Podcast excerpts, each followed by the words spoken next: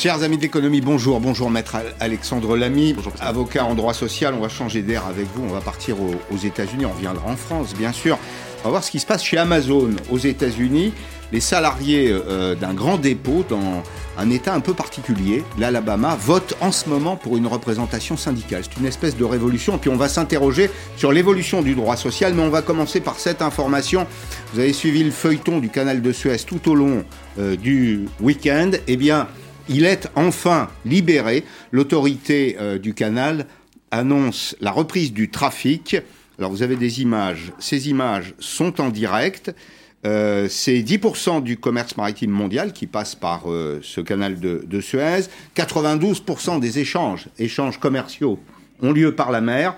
Ce sont aussi euh, en substance là des centaines de navires qui attendent de part et d'autre. Vous avez la mer Rouge d'un côté, vous avez la Méditerranée de l'autre, une espèce de, stockage là des, cargos, de ces porte-containers. Celui-ci là, le Ever Given, 220 000 tonnes, l'équivalent de trois terrains de, football.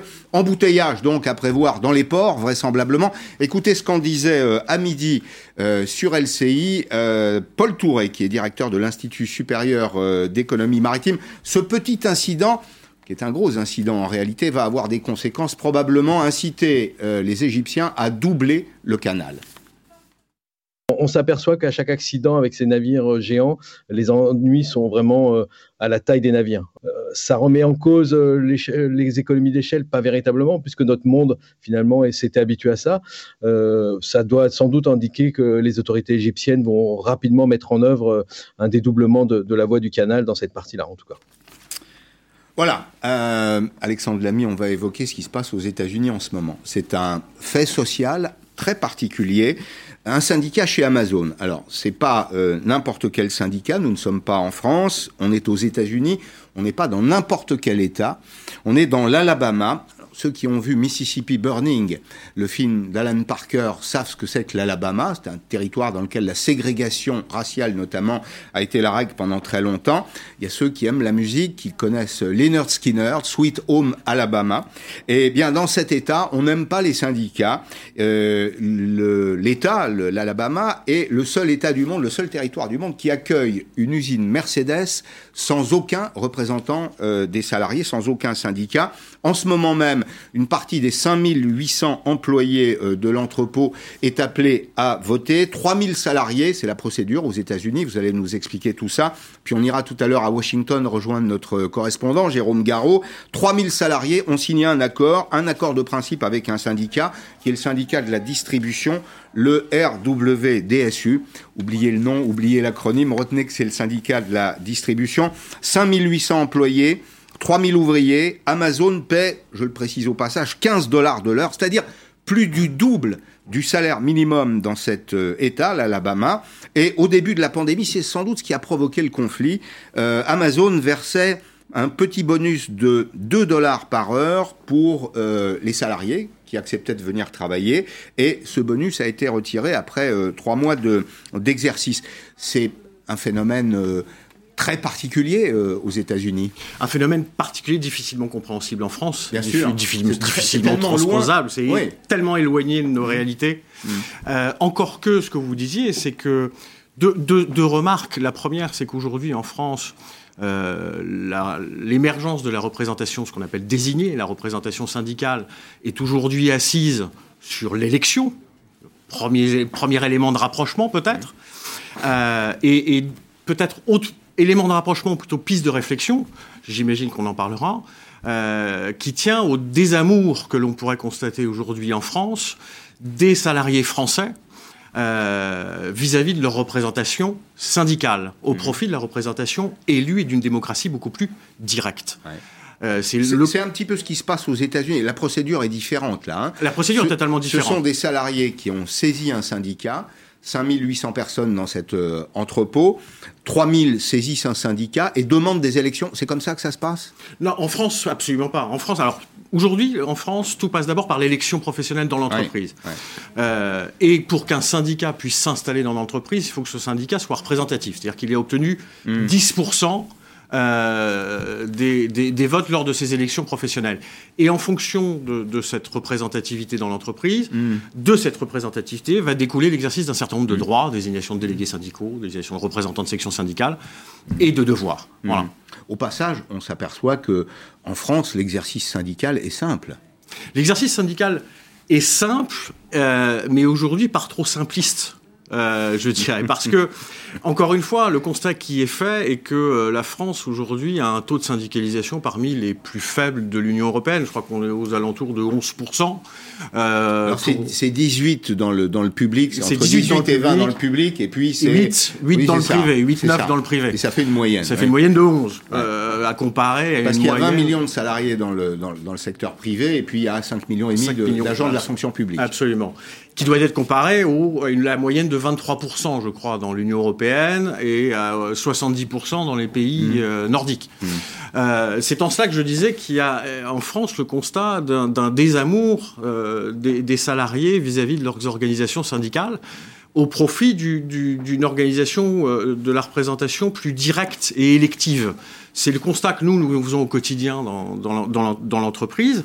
Euh, et ce qui me fait penser d'ailleurs, pour revenir à l'actualité que vous citiez, Pascal, à euh, des, cas dans lesquels, euh, en France, nous avons dû également nous bagarrer auprès de, de, directions américaines pour faire émerger des organisations syndicales dans mmh. l'entreprise pour que puisse s'exercer le dialogue social, parce que le dialogue social, s'exerce principalement en France via l'organisation mhm. syndicale. Alors un peu moins le cas maintenant parce qu'on peut négocier directement avec nos élus.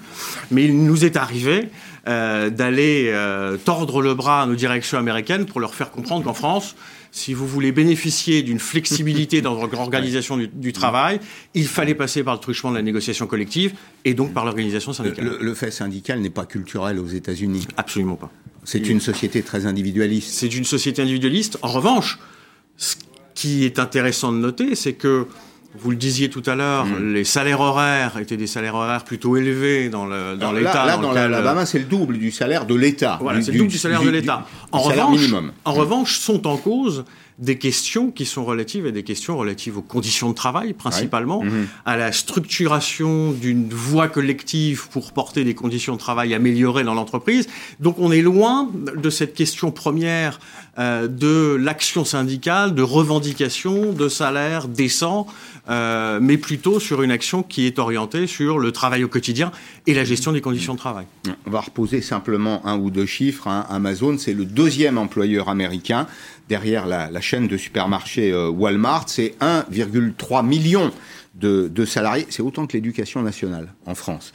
Euh, c'est 400 000 embauches, 400 000 embauches en 2020, 197 milliards d'euros de chiffre d'affaires et un résultat net de 21 milliards d'euros. D'ailleurs, au passage, quand une entreprise est aussi profitable, on se dit euh, au fond qu'un peu de régulation sociale ne peut pas nuire à la performance économique. Et au contraire, c'est même tout l'inverse. Aujourd'hui, performance économique et performance sociale sont intimement liées. Mm. Euh, c'est d'ailleurs le sens des, dernières réformes qui ont, qui ont pu être portées, où le lien direct a été fait entre euh, la flexibilité, la flexibilité à la française, comme on l'appelle, donc euh, une flexibilité dans l'organisation et l'aménagement des conditions de travail, des conditions d'exercice de votre activité, qui doit passer par le biais de l'accord collectif et donc de la représentation, qu'elle soit syndicale ou élue. Alors, nous allons partir euh, aux États-Unis. On rappelle simplement ces quelques éléments. Donc, 15 dollars de salaire horaire chez Amazon, un peu plus d'ailleurs, puisqu'il y a aussi quelques avantages sociaux, notamment une mutuelle santé, c'est ce que plaident les dirigeants euh, du, groupe de Seattle, une mutuelle santé dès le premier jour de, travail. Et puis je vous le disais tout à l'heure, hein, cette prime de 2 dollars, là, euh, c'est une prime horaire, hein, de 2 dollars au, lancement du, Covid, au moment euh, de la pandémie, qui a été retirée au bout de, de trois mois. Et c'est une figure extrêmement populaire de la, gauche américaine. Alors là aussi, il faut se méfier des mots, parce que la gauche américaine n'est pas tout à fait la gauche française. C'est une, figure de la gauche qu'on connaît bien d'ailleurs, Bernie Sanders, qui est euh, euh, le, sénateur du Vermont, qui est un État du nord des États-Unis, qui est venu soutenir euh, les, salariés. Alors Jérôme Garot est avec nous, correspondant TF1 LCI. Jérôme, est-ce que tout ce qu'on raconte sur Amazon est vrai? Il y a notamment cette affaire de la pause pipi, pardon d'être très direct. Hein, euh, le, temps, le temps des salariés serait décompté au moment de, la pause pipi. Est-ce que tout ce qu'on raconte autour des conditions de travail compliquées chez Amazon est vrai? Ah de nombreux employés de, cet entrepôt de l'Alabama décrivent des conditions d'un autre temps, avec des cadences de travail infernales, avec des pauses toilettes, vous l'avez dit, surveillées, et des repas pris à toute allure, comme des prisonniers, disent euh, ces salariés. Il y a une de, une de employées qui confie à la presse qu'une minute de retard à son poste de travail, c'est une heure de travail payée en moins. Euh, en quelque sorte, c'est la crise du coronavirus qui a cristallisé la colère des salariés de cet entrepôt. C'était euh, au début de la pandémie, une prime a été mise en place, plus 2 dollars de l'heure. Les salariés sont déjà payés à peu près 15 dollars de l'heure. Plus 2 dollars de l'heure, prime supprimée au bout de deux mois, alors que dans le même temps, l'entreprise Amazon a doublé, quasiment doublé son bénéfice net en 2020, 21 milliards d'euros. Voilà pourquoi les salariés veulent créer un syndicat et ce serait la toute première fois dans une entreprise Amazon aux États-Unis qui compte pourtant 800 000 salariés, on en parlait tout à l'heure. Il y a déjà eu des tentatives hein, de créer des syndicats euh, dans cette entreprise, mais à chaque fois, Amazon a su mettre en place, a su organiser une campagne interne très efficace pour décourager ces initiatives jusqu'à aujourd'hui. Aujourd'hui, c'est la fin du vote par correspondance. Euh, il va y avoir un dépouillement. On va connaître les résultats sans doute vendredi, peut-être lundi ou mardi prochain. Mais alors vraiment impossible de prédire euh, le résultat. Alors, dans le cas, dans le cas où le, résultat est favorable aux, salariés, notamment cette question liée à l'affiliation au syndicat de la distribution, vous pensez que ça peut faire jurisprudence? Et On commence par l'Alabama et puis ce sera un mouvement plus large dans les autres entrepôts Amazon? Oui, c'est aussi un, pour les autres points Amazon et même pour les GAFA de manière générale, ce vote fait un peu figure de thèse pour toute cette économie euh, des, géants de l'industrie américaine. Donc c'est un vote qui est très suivi et pas uniquement en Alabama. Bien, merci beaucoup. Euh, merci Jérôme. Alors il y a deux petites phrases là des échanges, des échanges de courtoisie entre euh, celui que j'évoquais tout à l'heure, Bernie Sanders, et puis les dirigeants d'Amazon. Alors il y a d'abord cette, cette, formule, Bernie Sanders, qui dit j'aimerais savoir pourquoi l'homme le plus riche du monde, il parle de euh, Jeff Bezos, euh, dépense des millions pour empêcher les travailleurs de syndicaliser. Alors je ne sais pas s'il dépense des millions, mais c'est quand même ce que semble nous indiquer Jérôme Garraud. Et puis de l'autre côté, il y a une réponse d'un responsable démocrate qui s'adresse à Bernie Sanders et qui lui dit nous, nous aimerions savoir pourquoi pourquoi le salaire minimum dans le Vermont. Votre État, monsieur le sénateur, est à seulement 11,75 dollars, alors que euh, bah, vous êtes l'homme le plus puissant, et c'est vrai qu'il est l'homme le plus puissant de, de, cet État depuis maintenant un petit peu plus de, de 30 ans. En France, évidemment, la situation est complètement différente. Là, on s'interroge sur euh, l'implantation d'un syndicat dans une entreprise américaine. Au passage, d'ailleurs, c'est une vraie question. On est en 2021.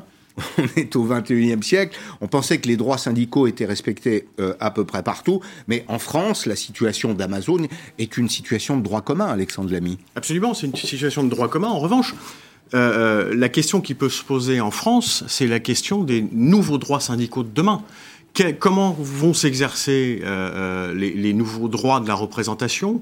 Je, disais tout à l'heure, euh, encore une fois, je parlais du désamour des salariés pour leurs représentants syndicaux. Je crois qu'il y a une vraie question qui, doit être posée, non pas de l'implantation du syndicat, ils sont déjà là, mais de renouvellement de, leur, exercice dans l'entreprise, mmh. de sorte à ce qu'ils bah, puissent de nouveau être identifiés comme étant les canaux privilégiés de l'expression des revendications des salariés au sein de l'entreprise, mhm. ce qui est loin d'être le cas. J'entendais votre correspondant euh, évoquer le cas des GAFA. Nous, le constat mhm. que nous faisons au quotidien, alors pas tant auprès des GAFA, mais auprès d'entreprises start-up, euh, de la d'entreprises de, la tech, mhm. comme on l'appelle, euh, qui s'implantent et qui se créent en France, le constat doit être fait que dans le cadre de la représentation des salariés qui émergent, mmh. les, les, représentants en question ne veulent pas entendre parler de syndicats dans l'entreprise. Mmh. L'élection, oui, le syndicat, non. Mmh. Donc c'est toute cette question de modalité d'exercice des syndicats dans l'entreprise qui reste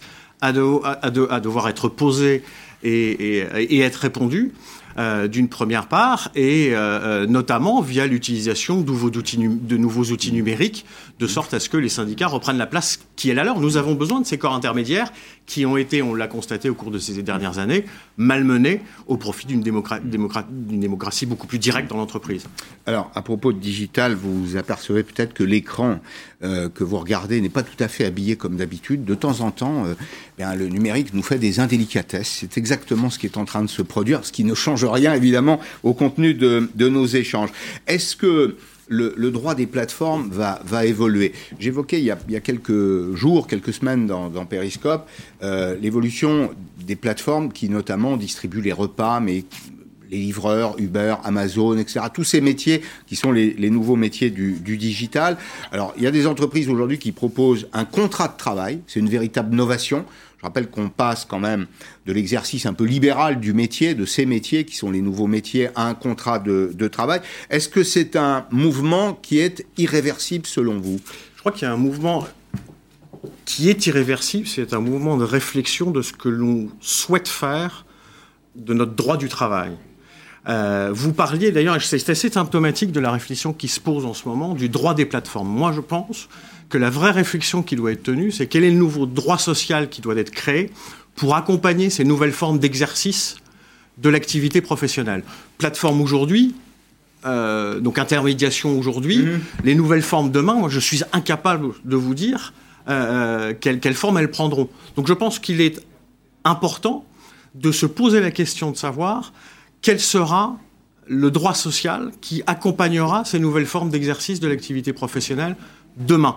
Et On ça, voit qu'aujourd'hui, les catégories qui existent, indép indépendants d'un côté mmh. et salariats de l'autre, euh, euh, sont, sont dépassées, sont inadaptées. Est-ce qu'il ne serait pas temps aujourd'hui de créer une nouvelle catégorie, cette catégorie de travailleurs, pour faire un véritable, ce que je disais euh, tout à l'heure, un véritable code du travail et non pas un code du salariat, en désolidarisant du contrat de travail l'exercice de certains droits fondamentaux, droit au repos, droit à la protection, euh, euh, droit au congé, -hmm. euh, au profit de travailleurs pour autrui. -hmm.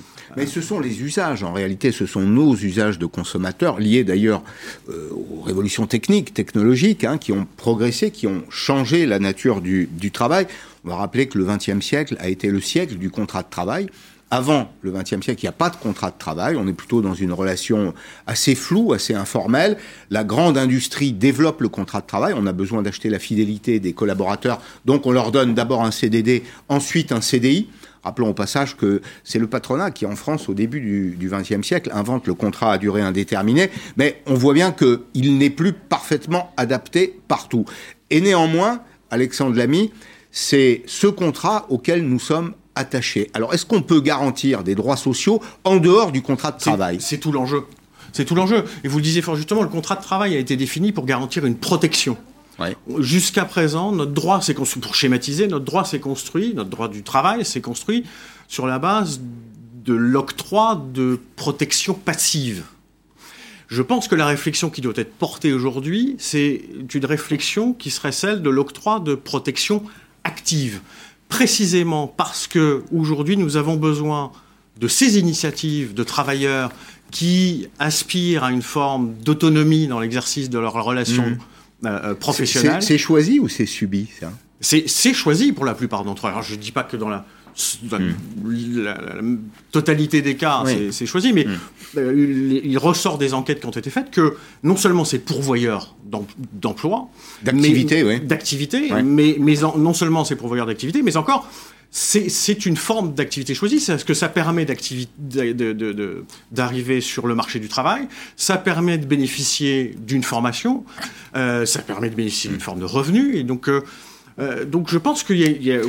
Oui, c'est Est-ce que vous iriez jusqu'à dire que le code du travail tel qu'il est conçu aujourd'hui, c'est une limite au développement de l'activité? Je pense que ça peut être aujourd'hui une limite si on ne choisit pas de d'élargir le spectre de notre réflexion et de se poser les bonnes questions.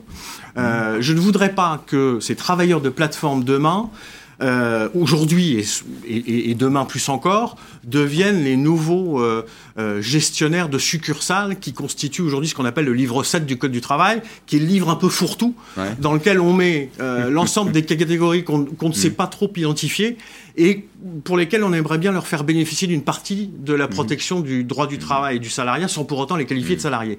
Je pense qu'il est grand temps de changer euh, de braquer et d'avoir cette réflexion beaucoup plus générique, beaucoup plus holistique et qui est, consisterait à se dire quelles sont les protections euh, euh, active que l'on pourrait conférer pour permettre ces mmh. initiatives mmh. et ces choix vers l'activité. C'est encore dans votre activité de droit social, c'est encore marginal ou ça tente à Ce sont des secteurs qui se dilatent en croissance? Ce sont, ce sont des secteurs qui se dilatent et, donc c'est la raison pour laquelle ces questions se posent avec d'autant plus. Plus l'économie sera connectée, c'est ça? Plus, elle sera servicialisée? Absolument. Au fond, quand on, quand vous commandez un, repas sur sur un site et qu'on vous l'apporte, la vraie valeur ajoutée, c'est le transport.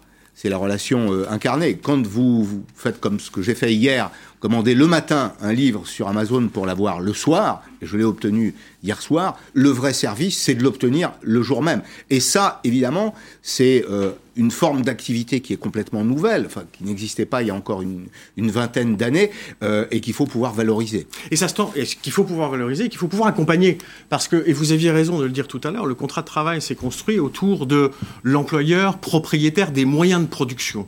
Aujourd'hui, le constat qui est fait, c'est que la partie importante dans le cadre de la relation économique, c'est plus le propriétaire des moyens de production, c'est le propriétaire de l'information. Et donc, il faut accompagner. Il est essentiel d'accompagner ce changement de braquet. et, cet accompagnement, il doit passer nécessairement par une réflexion beaucoup plus générale, beaucoup plus holistique sur mhm. quelles sont les protections actives que l'on peut conférer demain. Je ne vous laisse pas repartir sans que vous m'ayez un peu parlé de votre euh, activité. Vous êtes euh, avocat en droit social, vous conseillez les entreprises. L'activité euh, de l'avocat du conseil a été intense au cours des dernières semaines. Qu'est-ce qui se prépare en ce moment dans les entreprises? Qu'est-ce qu'on qu'est-ce qu'on prépare sur le terrain social et économique pour sortir de la crise? Alors, j'ai deux, constats à faire. Le premier, c'est que, euh, et qui rejoint les propos introductifs que nous avions, euh, qui a trait à, aux tentatives de négociation d'accords de performance collective pour éviter l'écueil de la restructuration. Euh, ça marche bien? Oui. Ça marche pas assez. Pas ça marche pas assez parce que c'est un accord qui est encore aujourd'hui considéré comme étant un accord de, de moins disant social. et donc, on revient Mm. à la discussion qui était la nôtre en introduction de cette émission, qui est de, dire, euh, qui est de se poser la question de, de, l'activité syndicale demain. Je pense qu'il est grand temps que les organisations syndicales se saisissent des nouveaux outils et fassent l'effort de s'associer au choix de gestion de l'entreprise. Ça, c'est le premier point. le regret que je peux avoir, c'est de, faire ce constat-là que les accords de performance collective, pour éviter précisément cette, cette, euh, cette, ce coup près de la restructuration, mm. ne prennent pas suffisamment. Ça, c'est le premier point. Et donc, le second, qui est le pendant du premier, c'est que nous sommes dans la préparation de, phases de restructuration d'entreprises, euh, lesquelles ne, pouvant pas se faire par le truchement de l'accord de performance collective, se feront par le truchement euh, du plan de sauvegarde de l'emploi.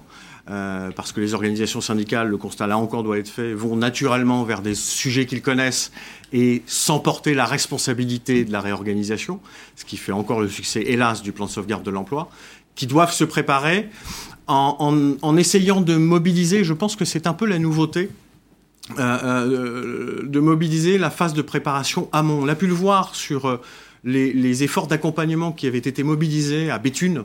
Mmh. oui, chez Bridgestone. Chez Bridgestone, mmh. Mmh. avec ces créations de, de plateformes mobilisant l'ensemble des parties prenantes au niveau territorial, employeurs, euh, mmh. représentants de l'État, collectivité territoriale. Je pense que cette réflexion tenant à territorialiser cette gestion de l'emploi en mobilisant au sein de, de mmh. pôles de développement et d'accompagnement. Tout ça va permettre de limiter la casse Je pense que ça permettrait de limiter la casse.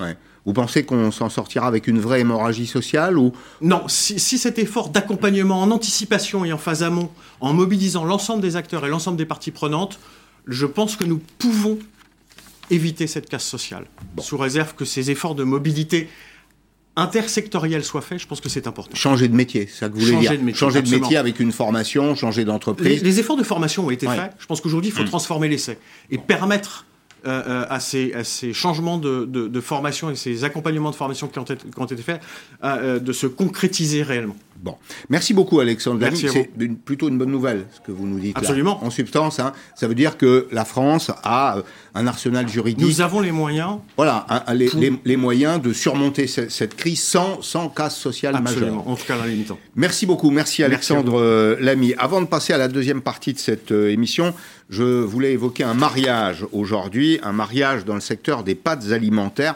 Vous allez voir que ça va nous ramener euh, en enfance. Deux marques emblématiques, Lustucru, Lustucru qui est associé aujourd'hui à un fonds, pourrait reprendre la marque euh, Panzani. Je ne sais pas si vous vous rappelez de Lustucru. Moi, j'ai gardé en mémoire ces images-là.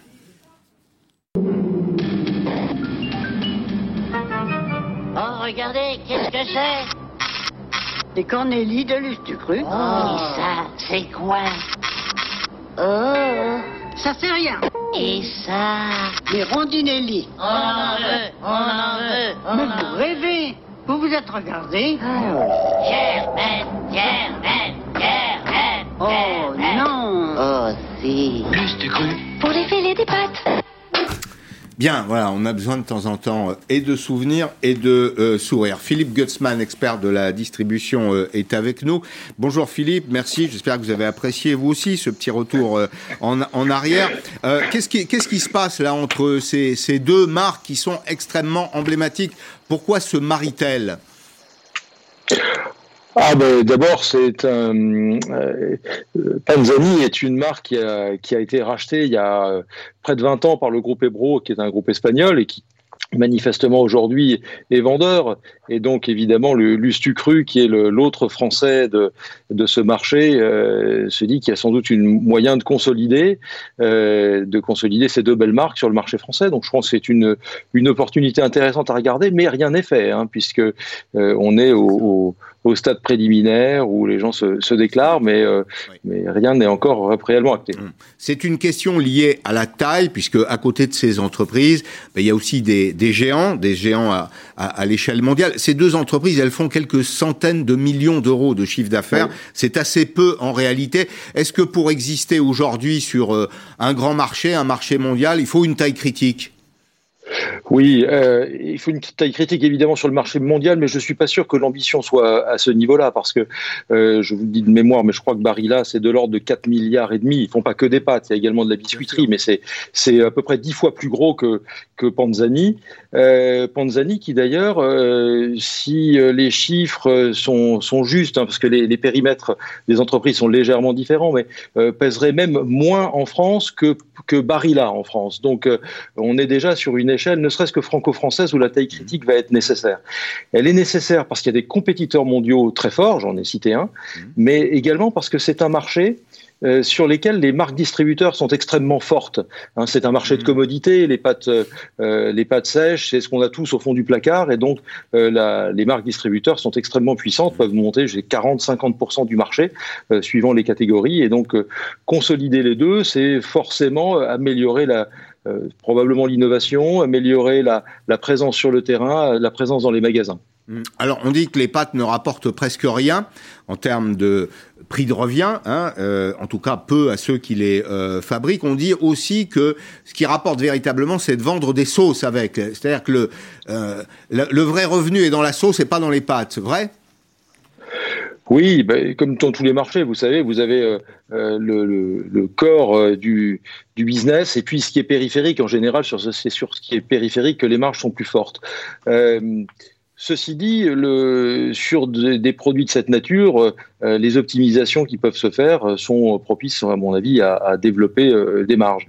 Et il faut avoir en tête une chose, on verra si ça durera, mais le- la période est assez propice au développement du marché des pâtes. Il faut avoir en tête que euh, Panzani est une des marques qui, est dans le top 10 des plus fortes croissances de marques l'année dernière euh, dans la distribution, évidemment portée par le, par le contexte sanitaire qui nous a amené beaucoup à, à manger des pâtes à la maison plutôt qu'à la cantine. Euh, donc euh, on est sur, sur une dynamique qui est plutôt intéressante sur ces marchés. Bien. Merci beaucoup, Philippe Gutzmann. On va suivre ce, feuilleton qui nous intéresse évidemment parce que ce sont des marques euh, emblématiques attachées à la consommation française et aussi pour partie euh, à, nos, à nos souvenirs. Dans un petit instant, je vais vous parler des dépenses contraintes avec cette étude très approfondie des furets.com, une étude sur ce qu'on appelle les dépenses contraintes. Qu'est-ce que c'est que les dépenses contraintes? Ce sont les dépenses préengagées des ménages. Elles sont euh, incompressibles, reconductibles et vous allez voir malheureusement qu'elles augmentent beaucoup plus vite que le rythme de l'inflation. À tout de suite.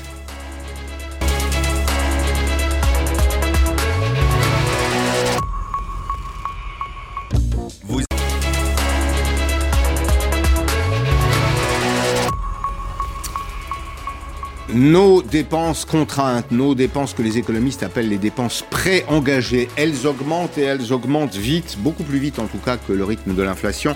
Bonjour Ami Karam, merci d'être là. Vous êtes le directeur général des furets.com et vous avez la bonne idée assez régulièrement de faire des études sur la consommation, la consommation des, des Français.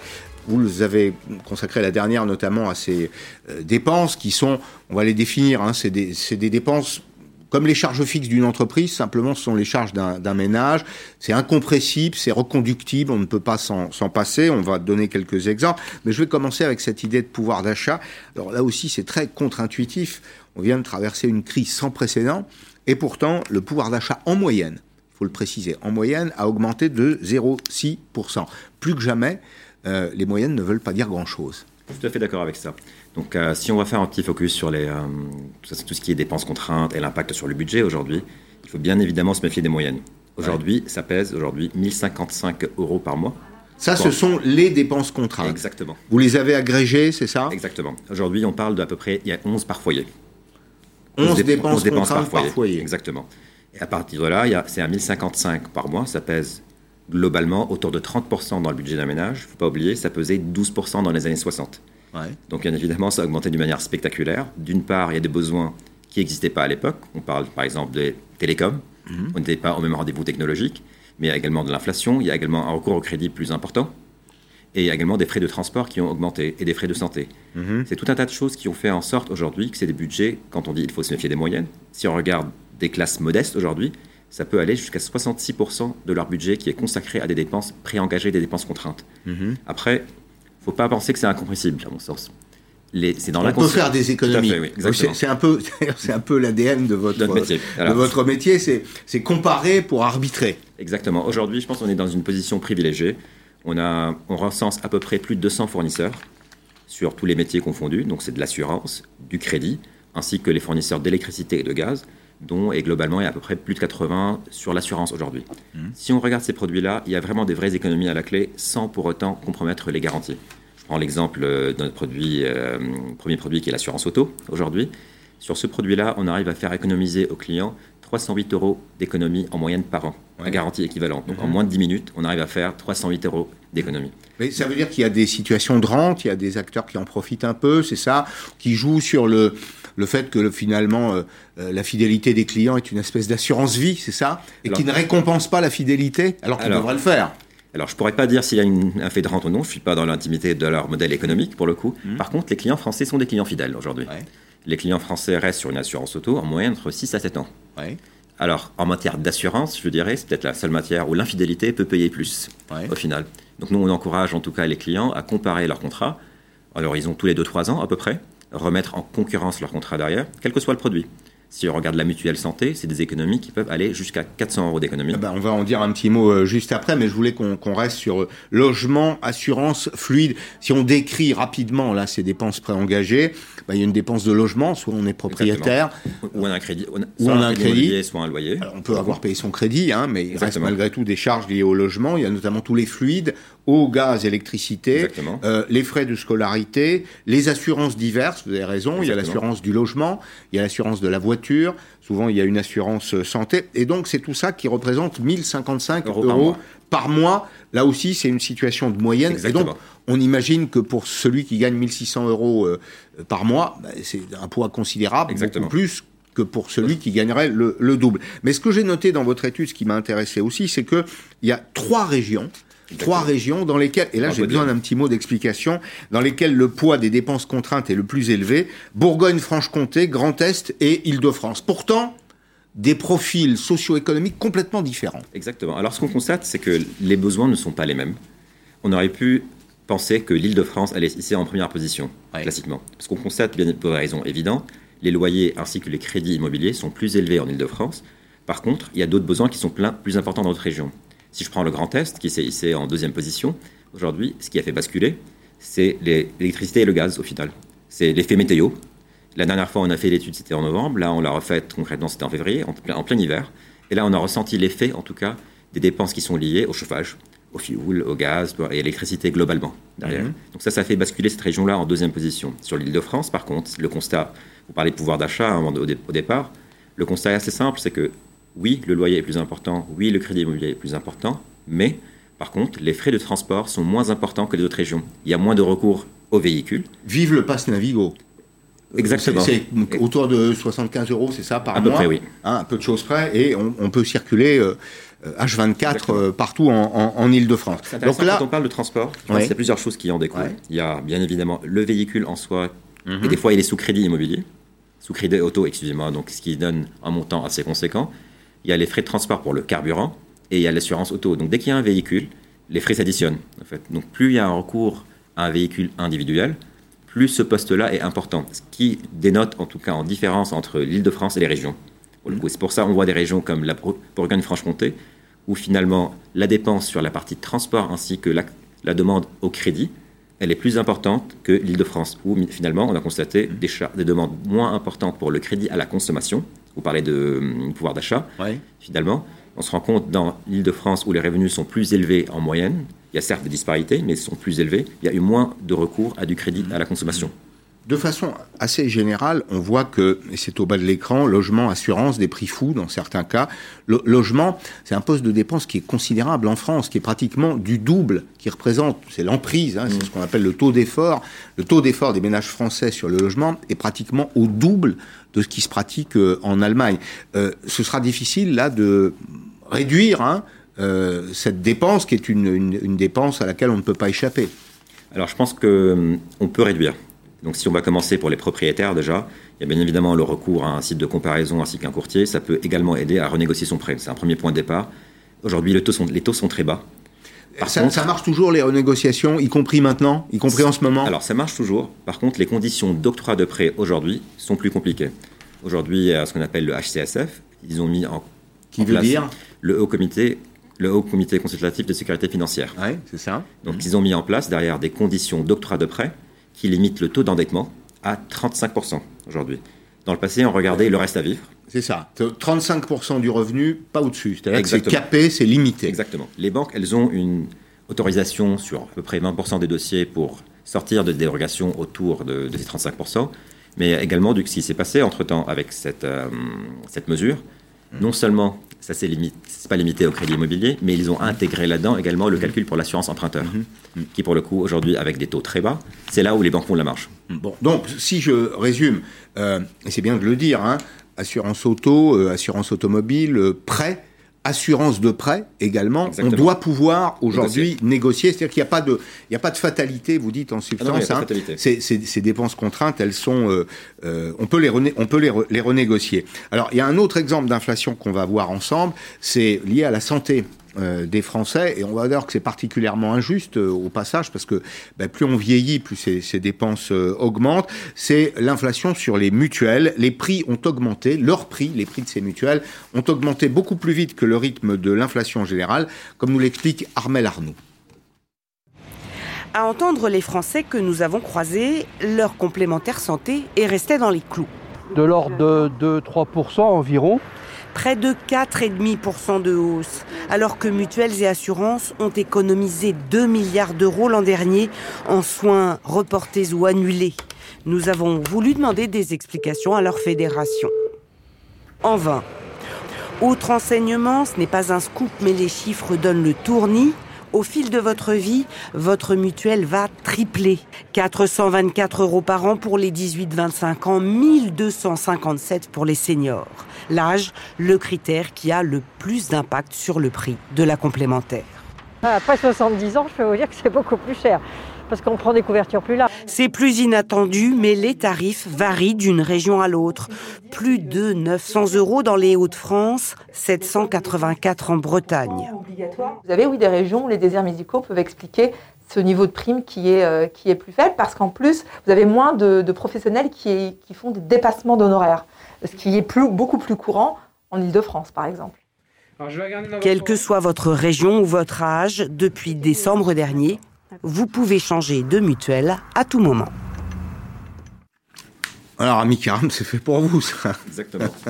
Alors là-dessus, je pense que c'est assez intéressant sur la mutuelle. Il y a eu énormément de mesures qui sont très pro-consommateurs aujourd'hui. Il faut oublier deux choses. C'est que, de, premièrement, on peut résilier maintenant à n'importe quel moment. Ça veut dire on n'est plus obligé d'attendre le jour d'anniversaire du contrat pour résilier. Deuxièmement, il y a eu ce qui s'appelle le reste à charge zéro. Qui prend le RAC 0. Exactement. Dans le jargon, c'est le RAC 0, ce qui va, c'est-à-dire une prise en charge des soins dentaires, de l'optique et des audioprothèses. Mmh. Donc je dirais que ces deux mesures-là, aujourd'hui, sont facilitatrices pour que le consommateur puisse changer à n'importe quel moment et également être beaucoup mieux couvert. Mmh. À l'inverse, ce qui s'est passé, c'est qu'il y a eu le taxe Covid aussi, qui est arrivé. Donc, dans le lot, aujourd'hui, il y a une augmentation, comme nos confrères disaient, c'est pas loin de 4% à l'année. Donc c'est un montant assez conséquent. Et il y a beaucoup de variations dans les prix en fonction des profils. Aujourd'hui, les personnes qui sont les plus pénalisées par rapport aux tarifs des mutuelles, c'est les inactifs ainsi que les retraités. Mhm. Donc un inactif, aujourd'hui, il paie en quelque sorte euh, doublement derrière la situation d'inactivité qu'il a parce qu'il n'a plus la prise en charge de la mutuelle par son entreprise. Mhm. Donc quand on parle d'un inactif, il va payer à peu près 120 euros par mois. Et un retraité également, les personnes, souvent quand on est couvert pendant toute sa carrière, on est salarié, n'a pas tendance à regarder. Mais quand on passe derrière à l'âge de la retraite, c'est là où on mmh. voit la facture qui est assez salée, qui passe à 130 euros en moyenne. Donc on passe d'un système qui est au fond le système de la sécurité sociale. Le système de la sécurité sociale, c'était la solidarité intégrale. Quel que soit votre niveau de cotisation, étiez garanti, euh, notamment à l'assurance maladie, pour la, maladie, la pathologie à laquelle vous deviez faire face, à un système qui serait, les Anglais parleraient de, système de rating, c'est-à-dire de, scoring hein, en réalité. On évalue, c'est ça le, profil. C'est plus tout à fait une mutuelle, c'est plus tout à fait une assurance, ça.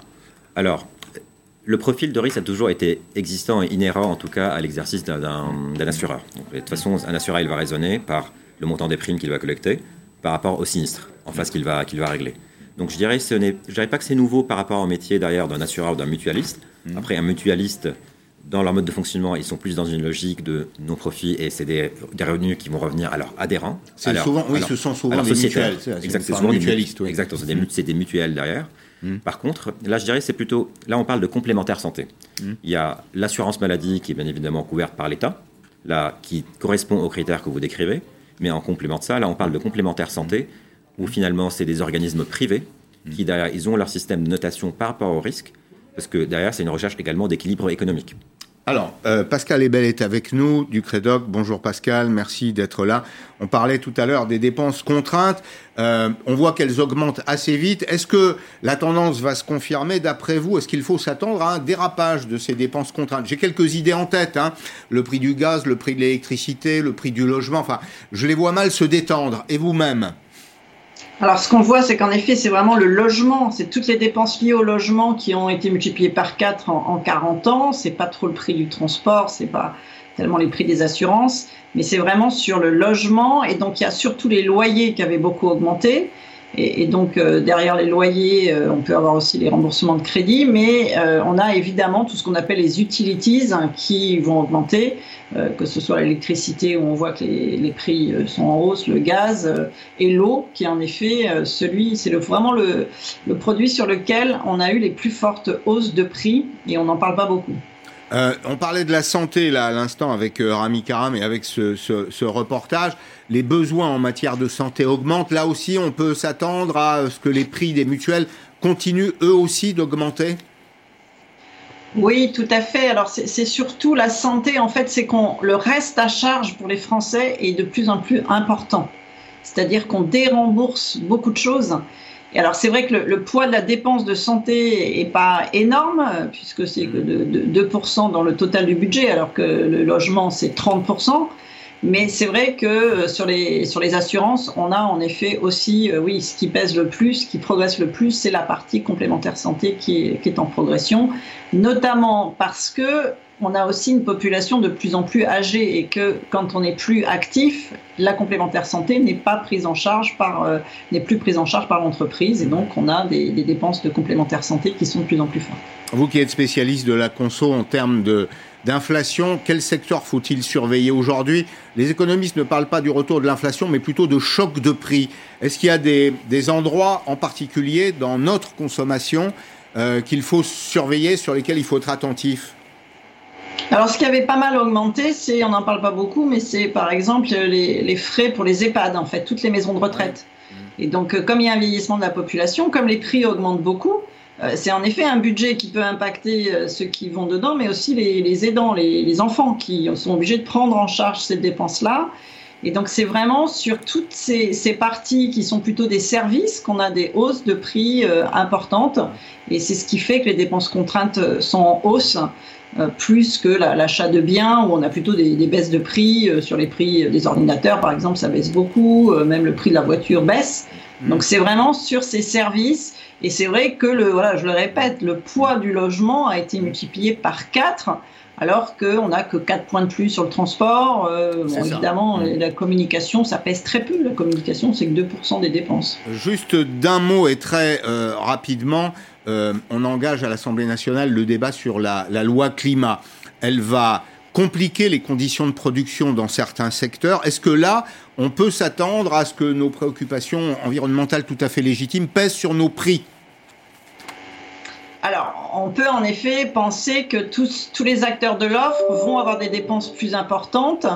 Euh, les consommateurs, ça ne sera pas forcément répercuté, c'est-à-dire qu'on hmm. bien que sur les biens euh, comme l'alimentation, comme euh, sur bah, des, des, secteurs qui d'ailleurs sont plutôt en baisse, même si on va avoir des, des, contraintes sur la production, la voiture par exemple, les, le consommateur il paie pas forcément beaucoup plus cher parce que c'est plutôt entre les acteurs que la, la valeur se, se, répartit. Merci beaucoup Pascal Ebel, merci.